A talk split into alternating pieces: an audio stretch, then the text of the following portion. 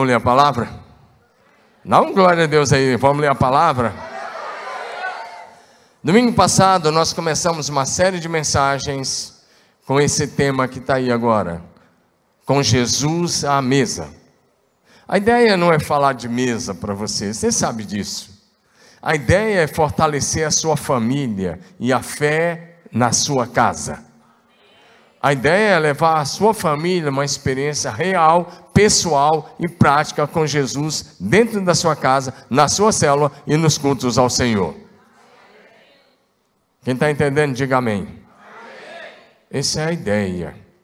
E é sobre isso que nós vamos falar hoje, a segunda mensagem dessa série, com Jesus à mesa.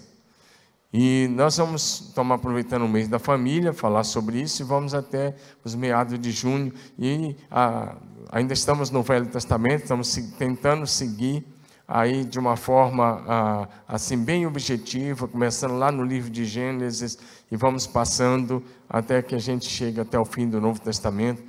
Pode ter certeza, sua família nunca mais será a mesma. Se aplicar esses princípios, diga amém. Apocalipse capítulo 3, verso 20. Vamos ler esse versículo. E hoje à noite nós vamos ter uma pregação um pouco diferente. Nós vamos ter nessa mesma mensagem três pregadores. Gostou aí? Dá um amém pentecostal aí, Paulo. Três pregadores da mesma mensagem. Vamos ver o que vai acontecer aqui. E eu confio nos pregadores, eles são muito bons. Pode ter certeza, como os pregadores aqui.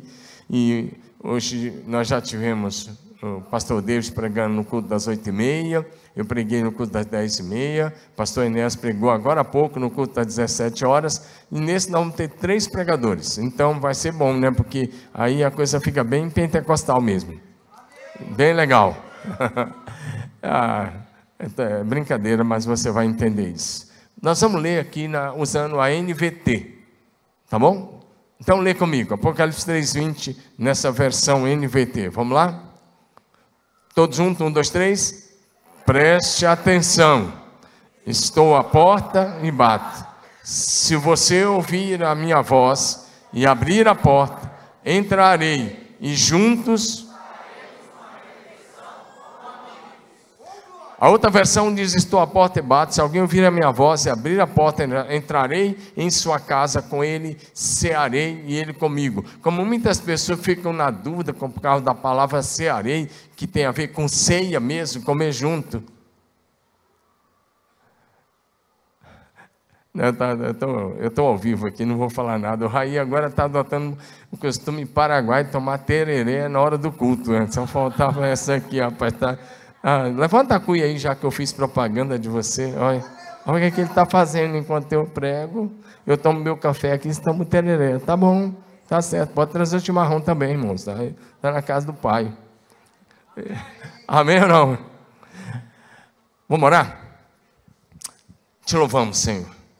Te agradecemos. Te glorificamos. Obrigado por esse tempo juntos. E que o Espírito do Senhor traga revelação plena da tua palavra, em nome de Jesus. Amém. Fala para o seu vizinho assim, presta atenção. O Espírito Santo vai falar com você. Coloca o versículo de novo na NVT, por favor. O texto, o que é interessante aqui, é que essa carta a esta igreja, Jesus mandou as sete cartas para sete igrejas da Ásia Menor. E essa foi a carta à igreja de Laodiceia. Eu não vou entrar aqui no assunto da carta. Estou pegando apenas o versículo de número 20. Porque Jesus está falando com uma igreja. Jesus está falando com um povo que o conhecia. Jesus está falando com uma igreja, mas que ele estava do lado de fora. Interessante que ele não está falando com ímpio, não está falando com perdido, ele está falando com igreja, com gente cristã, com gente que sabia que era para ter comunhão com Ele, mas que de alguma forma havia quebrado essa comunhão. E aí Jesus disse: presta atenção, eu estou à porta e bato. Se você ouvir a minha voz e abrir a porta, entrarei e juntos faremos uma refeição como amigos. Essa é a ideia mesmo do texto. De Jesus sentar-se à mesa, como nós vimos domingo passado, quando ele sentou-se à mesa na casa de Abraão e comeu com Abraão e a sua família. Essa é a ideia do texto, diga amém. Essa ideia do texto pode ser uma ideia de uma aparição física mesmo de Jesus, ou a ideia da presença manifesta de Jesus no meio da família. Está entendendo? Diga amém. Então, é, quem é que bate a porta da nossa casa? A Bíblia nos apresenta Jesus como Deus Criador de todo o universo, dos céus, da terra, do mar e tudo que neles há. E a Bíblia diz que nosso Deus é tão grande. Olha para cá, querido. Que o céu é o seu trono e a terra é o estrado dos seus pés. Mas esse Deus tão grande, todo-poderoso, ele é tão humilde que ele está disposto a vir e ter comunhão comigo e com você na nossa casa. Dá um amém aí. Sabe por quê? Porque ele te ama, porque ele te valoriza e ele valoriza a sua família. Amém? Então, vamos só relembrar alguns títulos de Jesus aqui nessa introdução ainda. Quem é que bate a porta da nossa casa? Diga comigo, Jesus Cristo o maravilhoso conselheiro, o Deus forte, o Pai da eternidade, o príncipe da paz, Emanuel, o Cordeiro de Deus, o nome sobre todos os nomes no céu, na terra e debaixo da terra, Rei dos reis, Senhor dos senhores, alfa e ômega, princípio e fim, criador e sustentador de tudo o que existe nos céus e na terra. É ele que bate a nossa porta porque Ele quer ter comunhão comigo e com você.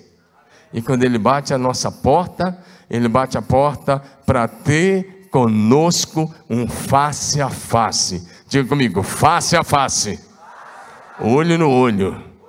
Amém. Então, se você tem fome, se você tem sede por mais, por mais de Deus, Jesus disse: ouça a minha voz e abra a porta. E ele diz: eu vou entrar, eu vou ter um tempo com você à mesa.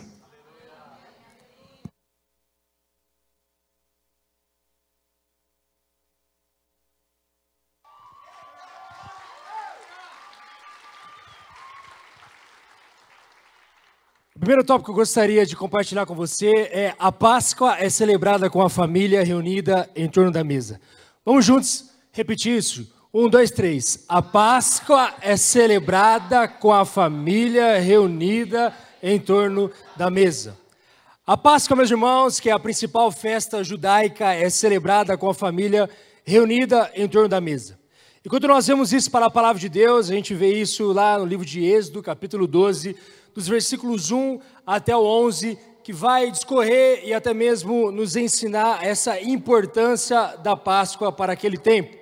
E quando nós olhamos para esse texto, diz o seguinte: Então o Senhor disse a Moisés e a Arão no Egito: De agora em diante, este mês será para vocês o primeiro do ano. Anunciem a toda a comunidade de Israel que no décimo dia deste mês, cada família, repito comigo, cada família, cada família escolherá um cordeiro ou um cabrito para fazer um sacrifício, um animal para cada casa. A família que for pequena demais para comer um animal inteiro deverá compartilhá-lo com outra família da vizinhança. O animal será dividido de acordo com o número de pessoas e a quantidade de cada um puder comer. O animal escolhido deverá ser um cordeiro ou um cabrito de um ano, sem defeito algum. Guardem bem o animal escolhido até a tarde do 14 dia do primeiro mês. Nesse dia, toda a comunidade de Israel sacrificará seu cordeiro ou cabrito ao anoitecer. Em seguida, tomarão um pouco do sangue e o passarão nos batentes laterais e no alto das portas das casas onde comerem o animal. Nessa mesma noite, assarão a carne no fogo e a comerão acompanhada de folhas verdes amargas e de pão sem fermento. Não comerão a carne crua nem cozida, o animal todo, incluindo a cabeça, as pernas, as vísceras, deverá ser assado no fogo. Não deixem sobras para a manhã seguinte, queimem o que não for consumido até antes do amanhecer. Estas são as instruções para quando fizerem a refeição. Estejam vestidos para a viagem, de sandálias nos pés e cajado na mão. Façam a refeição apressadamente, pois é a Páscoa do Senhor. Quando nós olhamos para esse texto, eu gost... e eu quis mesmo ler todo ele com você, que às vezes a gente esquece da importância da Páscoa, e até hoje nós celebramos sobre isso. Mas quando nós estamos falando sobre intimidade e relacionamento, e a mesa, a Páscoa tem tudo a ver, até mesmo aquilo que nós demos juntos. É uma questão de comunhão. E cada cordeiro que era imolado na festa da Páscoa apontava diretamente para Jesus, o Cordeiro de Deus, que tira o pecado do mundo. Aí você pode perguntar para mim, mas qual seria essa ordem e por que disso? Qual era, qual era a ordem do Senhor? A ordem que foi dada pelo Senhor é que a festa da Páscoa deveria ser celebrada todos os anos. No décimo dia do primeiro mês do ano, cada família deveria separar um cordeiro branco de um ano. No décimo quarto dia à tarde, aquele cordeiro era imolado. Então, a família unida orava e adorava a Deus. Só que quando nós olhamos para este texto, nós estamos vendo que isso ia acontecer uma vez ao ano. Mas hoje, nós podemos fazer isso todos os dias. De você se relacionar com a sua família na mesa. E isso muda tudo.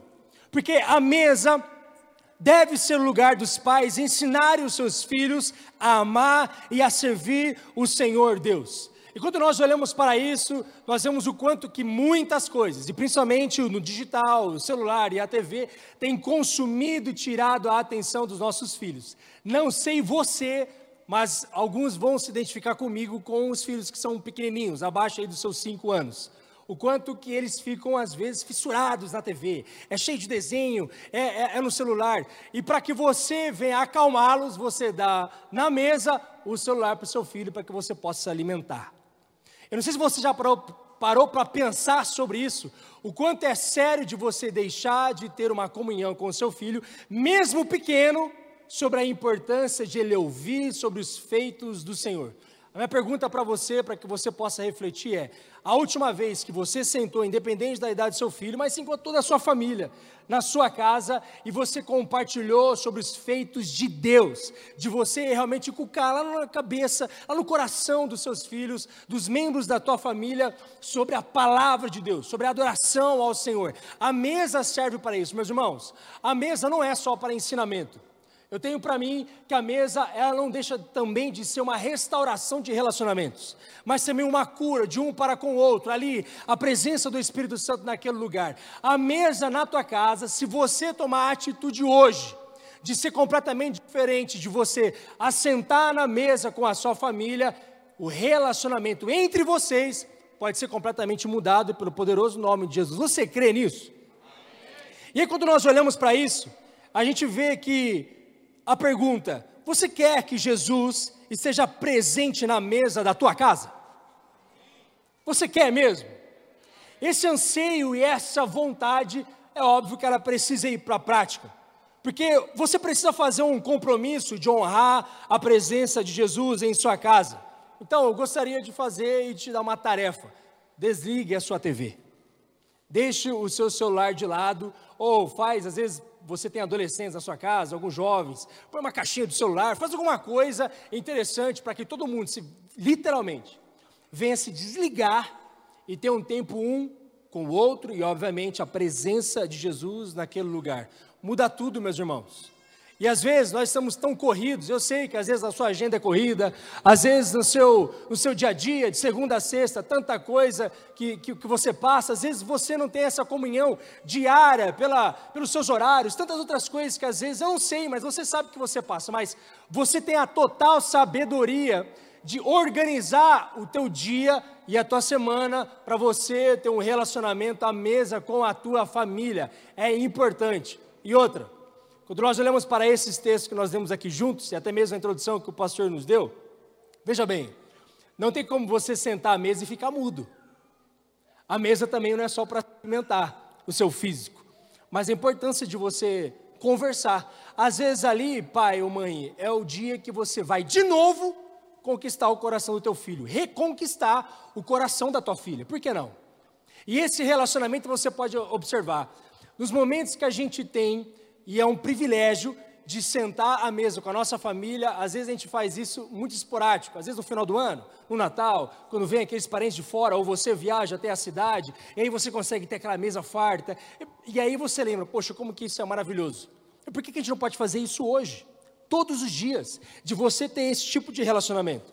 Eu estou dizendo isso porque o propósito de celebrar a Páscoa em família, em voltar à mesa, era apontar para Jesus, que nos convida para a mesa no reino de Deus. Em Israel, a adoração ao Senhor Deus normalmente terminava com um tempo de comunhão, com uma refeição em torno da mesa. Meus irmãos, você precisa reunir a sua família para juntos adorarem ao Senhor Deus em sua casa, na sua célula, até mesmo aqui nos cultos da igreja e depois ter um tempo juntos de comunhão. É importante ter comunhão, é importante relacionar com as pessoas dentro da tua casa. Às vezes você é muito bom para se relacionar com as pessoas de fora, no seu trabalho, na universidade, na escola, é, é, é, no, é no seu tempo de lazer com seus amigos, mas as pessoas que estão dentro da tua casa você não consegue ter uma comunhão. As pessoas dentro da sua casa você não consegue se relacionar. Às vezes tem pessoas, às vezes Deus está falando com você. Tem alguém na tua casa que você não consegue olhar nos olhos. Deus quer restaurar o relacionamento hoje. Deus quer curar isso hoje dentro do seu coração. Às vezes tem feridas de relacionamento. A mesa pode curar isso. A mesa pode restaurar, a mesa pode começar algo que você nunca imaginou no relacionamento dentro da sua casa, meus irmãos. A mesa pode ser o sobrenatural de Deus dentro da sua casa, a mesa pode ser um milagre, a mesa pode ser uma resposta que você está precisando, justamente porque você reuniu a família. A família é um propósito de Deus, a família agrada o coração de Deus, a família é quem vai expandir o, a, o reino de Deus nesta terra. A família é sobrenatural, você precisa entender isso, mas de tudo, amar tua família. Quando nós entendemos, a gente vê a importância desse relacionamento. Agora só, olha o tópico 2. A mesa do Senhor é o lugar onde líderes sentam-se juntos em comunhão.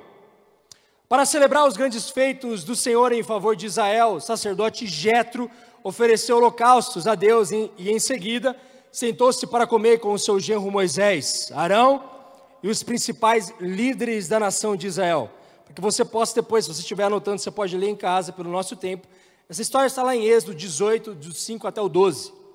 O Jetro, sogro de Moisés, que era sacerdote do Senhor, ao ouvir o relatório de Moisés, de como Deus tirou os filhos de Israel do Egito, ele se alegrou muito, então ele preparou holocaustos para o Senhor Deus e fez uma refeição especial para que todos pudessem comer juntos. E, obviamente, todos a liderança da nação de Israel, celebrando os grandes feitos de Deus em favor do povo. A mesa é lugar de comunhão entre homens e mulheres de Deus, e isso parte justamente por, umas, por grandes características de homens e mulheres de Deus. Não tem como você dizer que o Espírito Santo, Jesus, ele é muito bem-vindo na mesa se você só critica quando você está se alimentando com a sua família.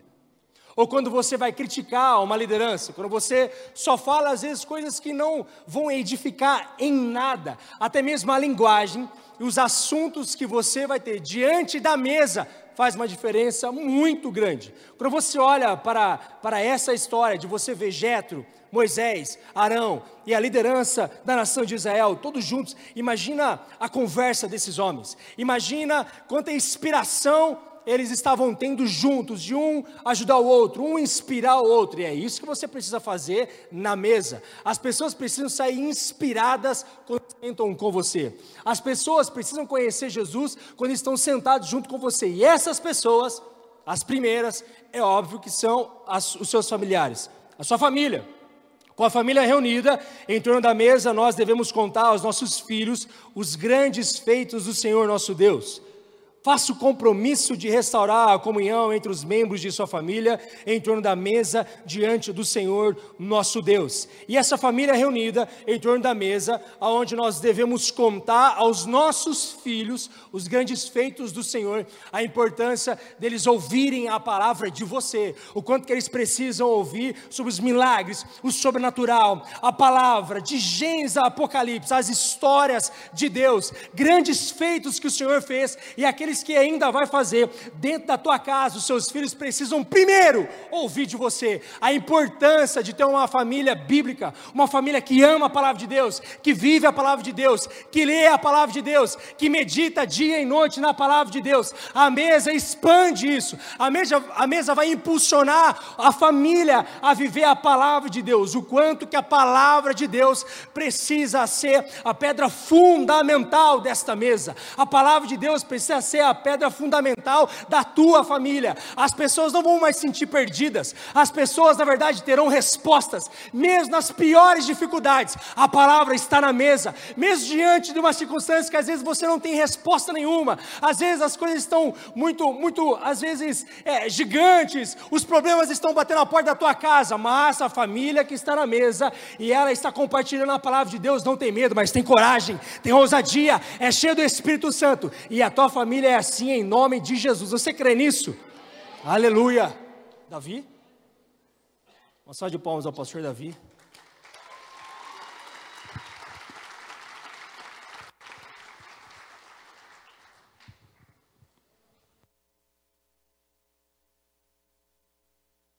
Oi, gente, tudo bem? Boa noite. Boa noite. Todo mundo na paz? Eu vou conversar um pouco sobre o tópico número 3. Pode colocar o tópico número 3, por gentileza. É na comunhão da mesa do Senhor que a unção é derramada. Olha só que legal. O texto que a gente vai ler está lá no primeiro livro de Samuel, capítulo 16. Mas antes de ler o texto, deixa eu trazer um contexto daquilo que a gente vai ler, para a gente mergulhar na experiência da mesa melhor. Amém ou não? Amém. A Bíblia nos conta a história de um homem chamado Samuel. Samuel foi um, um, homem incrível, um santo homem de Deus, e um homem que, enquanto ele viveu por esta terra, Samuel, ele exerceu um ministério tríplice. Como assim um ministério tríplice, Davi? Samuel, ele era juiz, sacerdote e profeta. Esse era o Samuel. Juiz, porque ele liderava o povo é, é, politicamente falando. Então, essa função dele de juiz era uma função política, digamos assim. Sacerdote, porque ele oferecia sacrifícios a Deus em intercessão pelo povo. E profeta, porque a gente sabe que Deus derramava o seu coração sobre Samuel, e quando Samuel abria a boca para falar, ele estava falando as palavras de Deus. Então Samuel foi um homem incrível. Ele viveu uma vida é, é, é, maravilhosa, temente a Deus, e Samuel ele só cometeu uma falha, que ele é, não discipulou seus filhos. Então, é, é, os seus filhos não seguiram os mesmos passos de Samuel. Então, por causa disso, chegou um tempo em que o povo chegou em Samuel e falou: Samuel, seguinte, a gente quer um rei. A gente quer um rei para nos governar como as outras nações. Você já está velho, sua idade está avançada, seus filhos não são como você, então a gente quer agora um rei. A Bíblia deixa claro que esse pedido de um rei era contra a vontade do Senhor. Deus não queria que o povo de Israel fosse como as outras nações. Olha só o ensinamento que essa parada tem para nós, meu irmão. Eu e você, nós não somos como aqueles que não conhecem a Deus, que não, aqueles que não creem em Deus. Nós somos um povo diferente. A nossa cultura é diferente, a nossa mentalidade é diferente, a nossa forma de falar é diferente. Tudo nosso tem que ser diferente. Amém ou não? Mas eles pedem um rei. Então, como eles pedem um rei, eles insistem com Samuel. Samuel diz que era contra a vontade de Deus. Ainda assim, o povo fala: Não, a gente quer um rei, a gente quer um rei. Então, Deus fala: Ok, eu vou dar um rei para eles. Então, é, Deus, ele, ele manda Samuel ungir o primeiro rei. E esse primeiro rei é o rei Saul. Saul começa bem, ele começa animado, ele começa tranquilo, mas como o pastor Domingos sempre me ensinou, não é como começa, mas é como se termina. Porque a gente pode começar no gás, empolgado, pode abrir a casa para o grupo de família, para a célula, pode começar e a gente começa, nossa, e agora eu vou fazer, eu vou acontecer, eu vou ganhar meu bairro para Jesus, mas a questão está na continuidade. Porque chega um determinado momento que Saul, ele peca. Por causa do seu coração orgulhoso, por causa da pressa, ele peca, ele desobedece a Deus. E pior, ele peca e ele não se arrepende de seus pecados. Porque pecado todo mundo tem, todo mundo pecou hoje. Agora, quando a gente peca e se arrepende, existe graça e perdão de Deus sobre a nossa vida. Saul não se arrependeu. Então, por causa disso, Deus retirou, Deus retirou o reinado de Saul e Deus confiou o reinado de Saul a outra pessoa. E é sobre isso que a gente vai ler agora. Porque Deus escolheu o rei Davi, você já conhece a história. Então, Deus manda o mesmo Samuel. Olha só que interessante, Samuel ungiu dois reis. Deus manda o mesmo Samuel que ungiu Saul. Ele manda agora Samuel ungir Davi. E esse episódio a gente se depara com uma experiência na mesma interessante. Primeiro livro de Samuel, pode colocar a partir do versículo 6. Vamos a partir do versículo 6, porque a gente vai muito tempo, porque o texto é longo. Aconteceu que quando, quando eles chegaram, Samuel viu Eliabe e disse consigo: Certamente está diante do Senhor o seu ungido. Porém, o Senhor disse a Samuel: Não olhe para a sua aparência, nem para a sua altura, porque eu o rejeitei. Porque o Senhor não vê como o ser humano vê, o ser humano vê o exterior, o Senhor vê o coração. Olha que legal. O Samuel ele chega lá, pode deixar o texto que eu vou continuar lendo. O Samuel ele chega lá então, e aí o Gessé traz o primeiro filho, provavelmente ali o mais velho, mais bonito, que fazia mais academia. Então o cara estava no shape, o cara era bonitão, alto. E aí o Samuel já fala assim: por quê? Porque o Saul ele era o mais alto da nação. A Bíblia diz que o rei Saul ele passava todo mundo na, da nação do ombro para cima. O cara era altão, bonito pra caramba, forte. Então quer dizer, quando o Samuel chega lá na casa do Gessé e ele vê o Eliabe, ele fala assim: Nossa, é esse cara. Esse é o cara. E a gente está vivendo exatamente a era da estética, a era onde ministério se confundiu com postagem no Instagram. Então a gente está vivendo exatamente a era onde as coisas parecem ser de Deus, mas na verdade elas não são. A gente tem que tomar cuidado com isso. Deus não se importa com a aparência, mas Deus está olhando o coração, amém ou não? Vamos continuar a leitura, versículo 8. Então Jessé chamou Abinadab, que nome maravilhoso para você colocar no seu filho, e fez passar diante de Samuel, que disse: Nem a este o Senhor escolheu. Versículo 9. Então Jessé fez passar Samá, porém Samuel disse: Tampouco a este o Senhor escolheu. Versículo 10. Assim, Jessé fez passar os seus sete filhos diante de Samuel. Porém, Samuel disse a Jessé: O Senhor não escolheu nenhum destes e perguntou a Jessé: Esses são todos os seus filhos? Jessé respondeu: Ainda falta um, o mais moço. Ele está apacentando as ovelhas. Então Samuel disse a Jessé: Mande chamá-lo, pois não nos sentaremos à mesa sem que ele venha. Versículo 12: Então mandou chamá-lo e fez entrar. Davi era ruivo, de belos olhos e boa aparência. E o Senhor disse a Samuel: Levante-se e unja-o, pois é ele. Dá um amém no seu lugar. Aí você pode falar assim: ah, mas o Davi também tinha boa aparência. Mas veja bem, o Davi não foi escolhido por causa da aparência. O Davi foi escolhido por aquilo que ele havia construído com Deus. Porque Davi cuidava bem do rebanho de seu pai, Davi era resiliente naquilo que lhe fora confiado. A Bíblia vai dizer que Davi, protegendo o rebanho de seu pai, ele matou um urso, ele matou um leão. Então Davi, ele foi ungido. E aí sim, eles sentam-se à mesa. Ora, que experiência maravilhosa, que coisa incrível a gente tem aqui para aprender nessa noite. Meu irmão, minha irmã, a mesa da sua casa pode virar um lugar onde as pessoas são ungidas com o Espírito Santo de Deus. A mesa da sua casa pode ser um lugar onde as pessoas recebem a unção que vem do alto. Sabe qual é o problema? Eu estava conversando durante a Deep Conference, eu e meu pai, a gente sentou com o pastor Davi Lago, e a gente estava sentado na mesa. Eu, o Davi Lago, o Israel Subirá e o Matheus Brita. A gente estava sentado trocando ideia assim, a gente conversando, e aí é, é, a gente é, começou a discutir um tema, um tema que é muito atual. Não fomos nós que é, é, é for, for, formamos, que cunhamos esse termo, né, que as famílias de 2022 elas estão desincronizadas. Já tem muitos sociólogos estudando sobre isso. O que significa essa desincronia nas famílias? Vamos lá. Há 30 anos atrás, 35 anos atrás, as famílias elas tinham um telefone.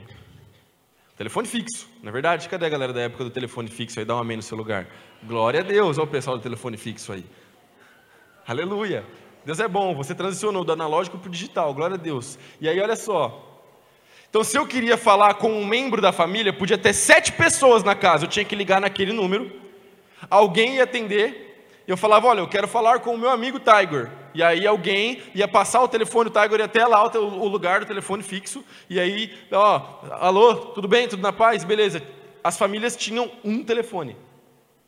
As famílias, elas tinham uma televisão. Então tinha que entrar acordo. Eu sou da época do, do, Eu não sou tão velho assim, eu tenho 29 anos, mas é, eu sou da época do VHS. Então a gente tinha que decidir o VHS que a gente ia alugar, todo mundo junto. Eu, minha irmã, minha mãe, meu pai. A gente decidia qual VHS a gente ia alugar e a gente sentava todo mundo para assistir o mesmo filme. Então tinha que haver um consenso entre os quatro, porque a gente ia alugar o filme que nós gostaríamos de assistir. Aí depois, quando a gente ficou mais velho, minha mãe foi dando liberdade. E aí eu e a minha irmã, nós poderíamos escolher um filme para nós dois e ela poderia escolher um filme para ela assistir com meu pai, assim, porque ela estava dando liberdade para a gente escolher, mas sempre havia um consenso, era uma televisão só. Então todo mundo sentava, sentava a família na frente da televisão, colocava aquela fita maravilhosa, tinha, depois que acabasse de assistir o filme, tinha que voltar a fita, quem lembra dessa? Tinha que rebobinar a fita, glória a Deus, e aí, não é verdade, não, mas é verdade, tinha que fazer isso, tinha que fazer isso. A, a, a maioria das famílias, a maioria das famílias tinha é, um carro, então tinha que fazer uma programação aí para todo mundo ir para o mesmo lugar, ou olha, passa, busca e tal, ou alguém vai de transporte público, porque o carro está com tal pessoa, tudo mais. Beleza, agora vamos para 2022? A gente, cada um tem o seu celular, cada um tem o seu. Então, cada um tem o seu tablet, cada um, cada um tem o seu computador. Às vezes a família tem dois carros, três carros. Às vezes a família tem, tem uma televisão na sala, que é a televisão para o pessoal da, da, visita quando vem para assistir um filme, para assistir um jogo. Tem uma televisão do lado de fora, tem uma televisão para as crianças. E aí a família ficou desincronizada.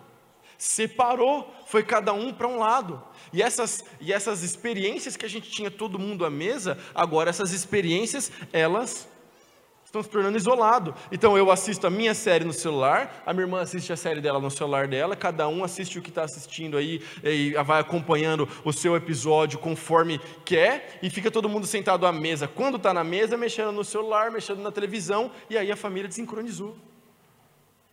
Faça da sua casa, da sua mesa, do seu ambiente familiar um lugar sincronizado, um lugar onde as pessoas elas fazem as coisas juntas. Onde o pessoal senta à mesa e fala das coisas de Deus, e fala das coisas de Jesus, e fala das maravilhas de Deus, e faça desses momentos um lugar da visitação do Espírito Santo de Deus. E meu irmão, eu tenho certeza absoluta, o Espírito Santo tem prazer de ver a gente comendo, porque a gente está falando de um monte de episódio aqui de refeição um monte de coisa maravilhosa, não é verdade? Mas olha só, então faz uma refeição junta, todo mundo aí com seus amigos. Faz aí uma refeição junto com a sua família. Olha só, quando sentar à mesa, hoje meu pai estava até, até falando comigo, porque eu sentei na mesa, a primeira coisa que eu fiz, todo mundo almoçando, a gente foi almoçar na casa do meu pai hoje, peguei meu celular porque eu queria ver como é que estava a questão da final da Premier League. Meu pai falou, cara, acabei de pregar. Acabei de pregar. Larga esse negócio. Eu falei, pô, é verdade, pai. Está entendendo onde estou querendo chegar, gente? Meus irmãos, que a gente possa se alinhar de novo, que a gente possa conectar os corações das famílias, que você possa se conectar com o seu filho. Use esse momento para você se conectar com ele, para ouvir o que ele tem para te dizer. Às vezes as frustrações das suas crianças, dos seus filhos, elas estão morando no silêncio.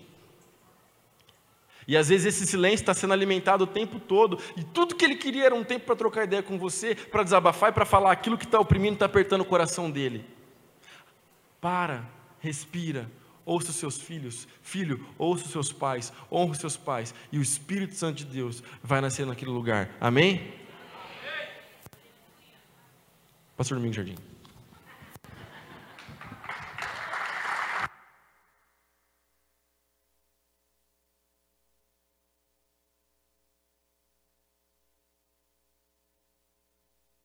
Amém. Está falando isso aí? Mas interessante que isso que o Davi estava falando é que 1 Samuel 16, 13 fala que quando Samuel derramou o azeite sobre a cabeça de Davi, o Espírito Santo possuiu plenamente, lá na casa dele. O lar precisa voltar a ser o lugar onde os pais e os filhos têm experiência com o Espírito Santo. Diga amém. Mas para isso tem que fazer um compromisso, como já foi dito pelo Tai e pelo Davi. Desliga o celular, desliga a TV, invista tempo com Deus e com a sua família. Dá um amém aí? E já que Davi estava falando sobre a questão de comunhão, e já que Tai falou também que em Israel, normalmente a adoração terminava com um tempo de comunhão. Vira para o seu vizinho de cadeira aí agora fala assim: Deixa o Senhor te usar. Paga a pizza quando acabar o culto. Fala para ele, rapaz: Paga a pizza. Vamos lá. Vamos lá, paga a pizza aí. Quando acabar o culto, rapaz. Que história é essa? Tira o escorpião do bolso. Está na mão. Amém? Ok, olha para cá, último ponto. Vocês gostaram desse, dessa maneira que estamos usando aqui hoje à noite? Amém? Última, a quarta coisa que quero enumerar é que na mesa, da, na comunhão da mesa do Senhor, a dignidade é restaurada. Você pode dizer isso comigo? Vamos lá? Todos juntos, um, dois, três. É na comunhão da mesa do Senhor que a dignidade é Amém? Aleluia. É na comunhão da mesa que a dignidade é restaurada. E agora, como nós estamos olhando alguns casos para essa, essa, série de estudos sobre a, a mesa com o Senhor, vamos olhar um pouquinho para algo que aconteceu na vida de Davi. Quando Davi foi ungido ali, onde o, o texto que o Davi já, já trabalhou aqui, pregou aqui, é, na verdade, ele só foi ao trono 12 anos depois. Saul reinou 40 anos. E quando Deus mandou ungir Davi, era o 28 ano de Saul. Ele ficou 12 anos sem chegar no trono. Mas 12 anos depois ele chegou no trono. Alguns anos se passaram. E vamos com, agora para 2 Samuel capítulo 9, versículos de 1 a 11. E eu vou ler rapidamente e a gente vai falar alguma coisa interessante aqui hoje. O texto sagrado diz assim para a gente: certo dia, Davi perguntou: Resta alguém da família de Saul? Alguém que eu possa mostrar bondade por causa de Jonatas? Jonatas era filho de Saul, muito amigo de Davi, mas infelizmente Saul e Jonatas e os seus outros filhos morreram numa batalha contra os filisteus, numa guerra contra os filisteus. E Davi agora pergunta: resta alguém da família de Saul? Havia um servo da família de Saul cujo nome era Ziba, e o trouxeram a Davi. E Davi perguntou: Você é Ziba? Sim, seu servo, seu, meu senhor, respondeu Ziba. Então o rei lhe perguntou: Resta alguém da família de Saul? Se resta, eu gostaria de mostrar a bondade de Deus para com ele. Olha aí, a bondade de Deus para com ele. Um dos filhos de Jonatas ainda está vivo, respondeu Juda. Ele é aleijado dos dois pés. Onde ele está? perguntou Davi. Ziba respondeu: Em Lodebar, na casa de Maqui, filho de Amiel. Só tem nome bonito aí para você botar no seu filho. Então Davi mandou buscá-lo na casa de Maqui. Seu nome era Mefibosete, filho de Jonatas, filho de Saul. Quando compareceu diante de Davi, curvou-se com o rosto no chão. Davi disse: Saudações, Mefibosete. Mefibosete respondeu: Aqui está seu servo, meu senhor. Não tenha medo, disse Davi. Quero mostrar bondade a você por causa de Jonatas, seu pai. Vou lhe dar todas as terras que pertenciam a seu avô Saul, e você comerá sempre aqui comigo à mesa do rei. Diga amém. Mefibosete se prostrou e disse: Quem é esse seu servo? Para que o Senhor mostre bondade a alguém como eu, que não vale mais do que um cão morto. Que autoestima baixa aqui, meu querido. A coisa aqui estava feia. Depois a gente fala sobre isso. Então o rei mandou chamar Ziba, servo de Saul, e disse: Dei ao neto do seu senhor tudo que pertencia a Saul e a sua família. Você e os seus filhos e servos cultivarão a terra para ele, a fim de produzir alimento para a casa do seu senhor. Mefibosete, neto de Saul, comerá sempre a minha mesa. Ziba, Ziba tinha 15 filhos e 20 servos, E ele respondeu: Sou servo. Respondeu Ziba: Farei tudo o que meu senhor o rei mandou. E daquele momento em diante, Mefibosete passou a comer, diga comigo, à mesa do rei, como se fosse um dos seus filhos. Amém? Olha que história. Esse garoto era bem pequeno, criança ainda de colo, ou talvez começando a andar. Eu fico pensando no meu neto Lucas, que ainda não tem dois anos, é, talvez fosse como ele.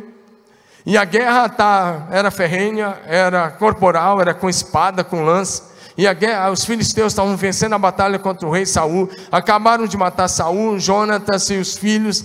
E uma criada resolveu salvar um dos filhos de Jonas.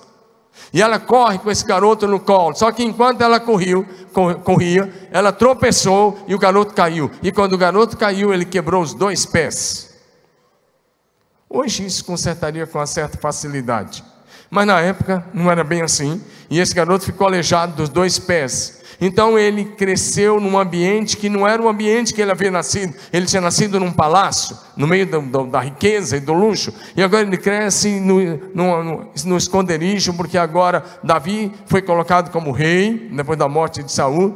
E o comum da época, não é, Davi não era assim, mas o comum da época e do mundo, e até muito depois disso também, era que o novo rei que assumia procurava eliminar os parentes do rei antigo. Então uma família está criando, tá, estava criando Mefibosete, ele se torna homem adulto, e agora Davi lembra do seu amigo e ele diz: Eu preciso fazer alguma coisa. E Davi diz: Resta alguém da família de Saul, da família de Jonas, tem algum sobrevivente? E alguém diz: Tem um, um, um homem agora, ele é aleijado dos pés. E Davi pergunta onde ele está, ele estava num lugar chamado Lodebar. E Davi disse: manda trazê-lo. Até aquele dia, Mefibosete vivia escondido, com medo, sentindo-se abandonado, depressivo, rejeitado, com baixa autoestima. Porém, quando o rei Davi usou de bondade para com ele e o levou para sua casa, para a comunhão da sua própria mesa, tudo mudou. Diga amém. Agora, lá na casa de Davi, agora à mesa do rei, Mefibosete passou a viver um tempo de restauração, de restituição. Sim, porque o rei mandou restituir as terras, as fazendas de Davi para ele, e de, de, desculpe, de Saul para ele. Tudo que era de Saul passou a ser de Mefibosete. E o rei ainda deu servos e servas para lavrar a terra e produzir para ele. Mas disse: Você vai comer sempre a minha mesa. Diga amém ele passa a ver um tempo de restituição, de honra. Ele passou a sentar-se à mesa na casa do rei. Presta atenção. A mesa do Senhor é lugar de perdão, é lugar de cura, dos traumas, das feridas emocionais, é lugar de cura dos relacionamentos quebrados, é lugar da provisão do Senhor, é lugar da restituição daquilo que foi tirado de você, é lugar da restauração dos sonhos que talvez você perdeu. A mesa é lugar onde as posses são dadas a você outra vez, a mesa é lugar onde as, as finanças são abençoadas outra vez, a mesa é o lugar de uma posição diante de Deus, o nosso Pai, a mesa é o lugar para onde o Evangelho de Jesus trouxe a mim e a você. Salmo 113, de 5 a 8, olha que palavra, por favor, projeção, coloca Salmo 113 na NVI agora, na NVI, porque a NVI usa a palavra que nós estamos usando aqui, a palavra mesa. Por favor, igreja, olha para frente e lê comigo, vamos lá? Todos juntos, um, dois, três. Quem é como o Senhor nosso Deus, que reina em seu trono nas alturas, mas se inclina para contemplar o que acontece nos céus e na terra. Agora, lê comigo, que é isso que aconteceu com Mefibosete e que acontece com todos aqueles que vêm para a graça do Evangelho. Vamos lá? Ele levanta do pó o necessitado e ergue do lixo o pobre, para fazê-lo sentar-se com os príncipes, sim, com os príncipes do seu povo. Diga aleluia. O Evangelho restaura a dignidade humana. Não importa onde a pessoa estava, se estava lá no lixo, está lá na lama do pecado, se está no vício, está onde estiver o Evangelho restaura. O Evangelho é o que mais restaura homens e mulheres na sociedade brasileira. Dá um amém aí. Tem alguém que foi restaurado pelo Evangelho de Jesus? O texto é muito claro. Meu filho José estava lá, abandonado, machucado, rejeitado. Ele está lá sendo criado, agora já era, já era homem maduro, mas está morando de favor. Mas de repente o rei olha para ele e fala: Vem para a minha mesa. Ei, o rei dos reis olhou para você. O rei dos reis olha para você e disse: Vem para a minha mesa no reino dos céus. E ele tinha o convite de Deus em Cristo Jesus. É para você vir e ter, experimentar a comunhão da mesa com Jesus. Diga amém porque o Evangelho de Jesus restaura o homem todo, restaura completamente, restaura a dignidade, levanta você, ele tira você lá do pó, lá de uma vida sem esperança, ele te enche de amor, de alegria, de esperança e ele te faz viver uma nova história. Dá um glória a Jesus aí. Presta atenção. O texto que nós lemos no Salmo 103, de 5 a 8, diz que Deus se assenta e olha para ver o que acontece nos céus. Por quê? São três céus. Deus, o seu trono está no terceiro céu. E do terceiro céu, ele olha para o que acontece no céu planetário, no céu atmosférico e contempla os filhos dos homens nessa terra. Amém? E se você se render a Jesus, ele levanta você e te leva para a comunhão da mesa. Você pode dar um glória a Jesus aí? Diga aleluia. Ou seja, Jesus já profetizou que você iria sentar-se à mesa. A melhor, Jesus declarou isso. Diga amém. Jesus declarou isso. Ele disse, Mateus capítulo 8, verso 11, quando ele curou o servo de um centurião e ele aplicou sobre a fé daquele homem, que de acordo com Jesus foi a maior fé que ele achou em todo Israel. Olha o que ele disse, leia comigo, vamos lá? Um, dois, três. Digo a vocês, um, dois, três, vamos lá. Digo a vocês que muitos virão do Oriente, do Ocidente e tomarão lugar à mesa com Abraão, Isaac e Jacó no reino dos céus. Geograficamente, nós estamos aonde? pessoal faltou aula de geografia. Geograficamente, nós estamos aonde? No Ocidente, é claro. E Jesus disse: Muitos virão do Ocidente, do Oriente, sentar-se-ão à mesa com Abraão, Isaac e Jacó no reino de Deus. Quando eu falar muito virão do Ocidente, fala: é, esse convite é para mim. Muitos virão do Ocidente. Diga, sou eu. Você recebeu o convite? Você ouviu a voz de Jesus? Quando nós temos a experiência da mesa com o Senhor Jesus, Ele restaura completamente a nossa vida, a nossa família, nosso casamento, nossa história, muda o nosso destino e nos dá um novo nome escrito na glória, um nome eterno que jamais se apagará. Ele enche o seu coração de amor. Ele, como eu disse, ele te dá dignidade e ele dá garantia de vida eterna. Diga aleluia. Abra a porta da sua casa, porque o texto que lemos diz: Estou à porta e bato.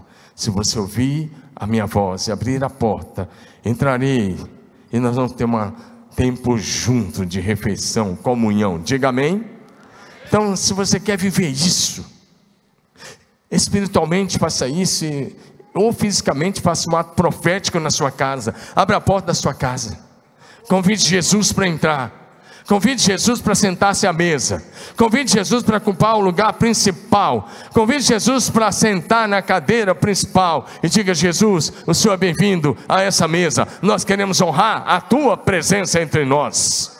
Sabe por quê? Quantos querem ter uma família abençoada aí? Mais abençoada ainda. Onde Jesus entra, o mal tem que sair. Onde Jesus entra, ele destrói as obras do diabo. Amém? Se Jesus estiver presente lá, o diabo não tem espaço lá. Amém ou não? Na casa onde Jesus entra, há libertação, a cura, há milagres extraordinários, a salvação e a vida plena. Diga aleluia. No lar onde Jesus é, é Senhor, a paz e a harmonia entre os membros da família. Está tendo briga lá? Está tendo ameaça de divórcio? Pode ter certeza, você pode ser um religioso há anos, Jesus não está lá. Porque onde Jesus reina, vou repetir, a harmonia do céu, amor, a graça e a relacionamentos saudáveis, sadios. E onde Jesus está reinando, o divórcio não entra, diga amém. Na casa, na família onde Jesus reina, a marca principal daquela família vai ser o fruto do Espírito Santo. E o fruto do Espírito Santo é amor, alegria, paz, bondade, longanimidade, benignidade, fidelidade, mansidão, domínio próprio. Diga amém. Então, meu querido, o objetivo dessa série de mensagem é que você convide Jesus para dentro da sua casa porque se o evangelho não entrar na tua casa, ele não te salvará. O evangelho só de domingo ou de final de semana não te salvará. Ele precisa transformar você e transformar a sua casa de dentro para fora. E onde Jesus está, a luz do céu brilha. E onde a luz de Jesus brilha, as trevas têm que sair. Dá um glória a Jesus aí. Fique em pé no seu lugar. O tempo é hoje, a hora é agora de convidar Jesus para entrar, de convidar Jesus para reinar, de convidar Jesus para ser Senhor e de conversar na presença de Jesus. Ei, olha para mim. Foi falado aqui uma série de coisas. E aqui a gente trabalha com um tempo muito corrido. Mas olha para mim aqui. Você teria coragem de convidar Jesus para assistir alguns filmes com você? Dizer, Jesus, senta aí. Agora vamos curtir um filme aqui juntos? A Bíblia diz: quer comais, quer bebais, ou façais qualquer outra coisa, fazei tudo para a glória de Deus. Não tem nenhum problema você ver o filme desde que seja para a glória de Deus. Você teria coragem de convidar Jesus para acessar algumas páginas da internet? Jesus, senta aí, vamos acessar juntos aqui. Espírito Santo, isso é demais, hein? Que página? Não tem nenhum problema se acessar a internet, desde que seja para a glória de Deus. Porque se isso já gerou dependência no seu cérebro, a dependência das redes sociais,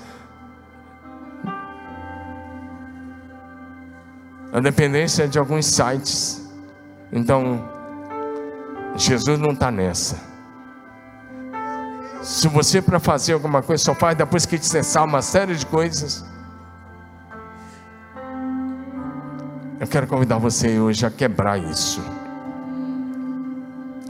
Eu contei de manhã eu estou encerrando mesmo, mas eu deixa eu falar isso. O lar que eu nasci era um lar muito simples. Meus primeiros anos foi lá na fazenda mesmo. Muito simples. Na época era norte de Goiás, hoje Tocantins. Mas eu falei que de manhã, embora nós fôssemos um lar muito simples, nós não éramos evangélicos. Nós nem sabíamos o que era evangélico. Aliás, essa palavra evangélica é muito nova, nós nem ouvimos essa palavra naquela época. Na época as pessoas falavam crentes, os crentes. Que eu não gosto da palavra crente, eu não, só falo se for de uma forma pejorativa ou se for para se escapulir. Mas eu, não, eu evito, porque Jesus mandou a gente fazer discípulos, amém, amados? Mas eu, lá em casa, num lar católico que não era praticante. Até porque não tinha como frequentar a igreja aos domingos, era na fazenda. Mas todos os dias, três vezes ao dia. Olha para mim. Antes das refeições, minha mãe e meu pai faziam, a gente tinha que botar a mãozinha assim. E a gente tinha que falar uma palavra assim: Louvado seja nosso Senhor Jesus Cristo. Bença papai, bença mamãe. Três vezes ao dia. E à noite, não era só isso, tinha que falar isso antes da janta. E aí ela fazia a gente repetir o Pai Nosso, era o que ela tinha, era o que ela tinha para passar. Benção papai, benção mamãe, aí podia dormir. E ai de nós, quem é que era louco para ir dormir sem tomar bênção? E sem fazer o que o pai e a mãe estavam fazendo. Era a revelação que minha mãe tinha na época. Hoje ela tem outra revelação. Ela está viva, está lá em Brasília. Vai fazer 92 anos agora em julho. Mas foi assim que, eu cresci, que, eu, que nós crescemos. A concorrência era grande. Nós éramos, nós somos oito irmãos. Imagina oito. Mais o pai e a mãe, dez. E sempre tinha gente. A casa dos nossos pais sempre hospedava alguém. E também tinha as pessoas que trabalhavam com meu pai na, na, na fazenda, cuidando do gado. Tinha gente, sempre tinha gente. A concorrência era grande, meu amigo, mas ninguém ousava fazer nada sem fazer aquela oração que minha mãe estava nos ensinando desde cedo. E depois, na nossa casa, depois eu conheci Jesus, mas depois na nossa casa, eu e Rosângela, criamos nossos filhos, ensinando eles a orar, a ler Bíblia e a buscar o Espírito Santo. E hoje eu vejo o Lucas que está aqui. O Lucas está bem aqui. Traz o Luquinhas aqui. O Lucas é filho do Jean e da Renata. Não, me dá ele aqui. Esse é o Lucas. Ele ainda não tem dois anos. Oi, Lucas. Essa é a sua igreja. Sua família espiritual, né? Que linda a sua igreja. Aleluia. Mas eu estou vendo o Lucas crescer e a Renata e o Jean estão ensinando tanto, tanto. Hoje eu estava olhando na hora do almoço ele cantou o tempo todo. E ele está sendo ensinado no caminho do Senhor. Essa é a nossa terceira geração. Aliás, a quarta, contando com a minha mãe. E eu sei que o Lucas vai crescer para a glória de Deus. Só que eu não quero isso para minha família só. Eu quero para a sua família. Eu quero para a sua casa. Eu quero que seu filho, desde cedo, sua filha, cresça amando o Senhor de todo o seu coração. Amém?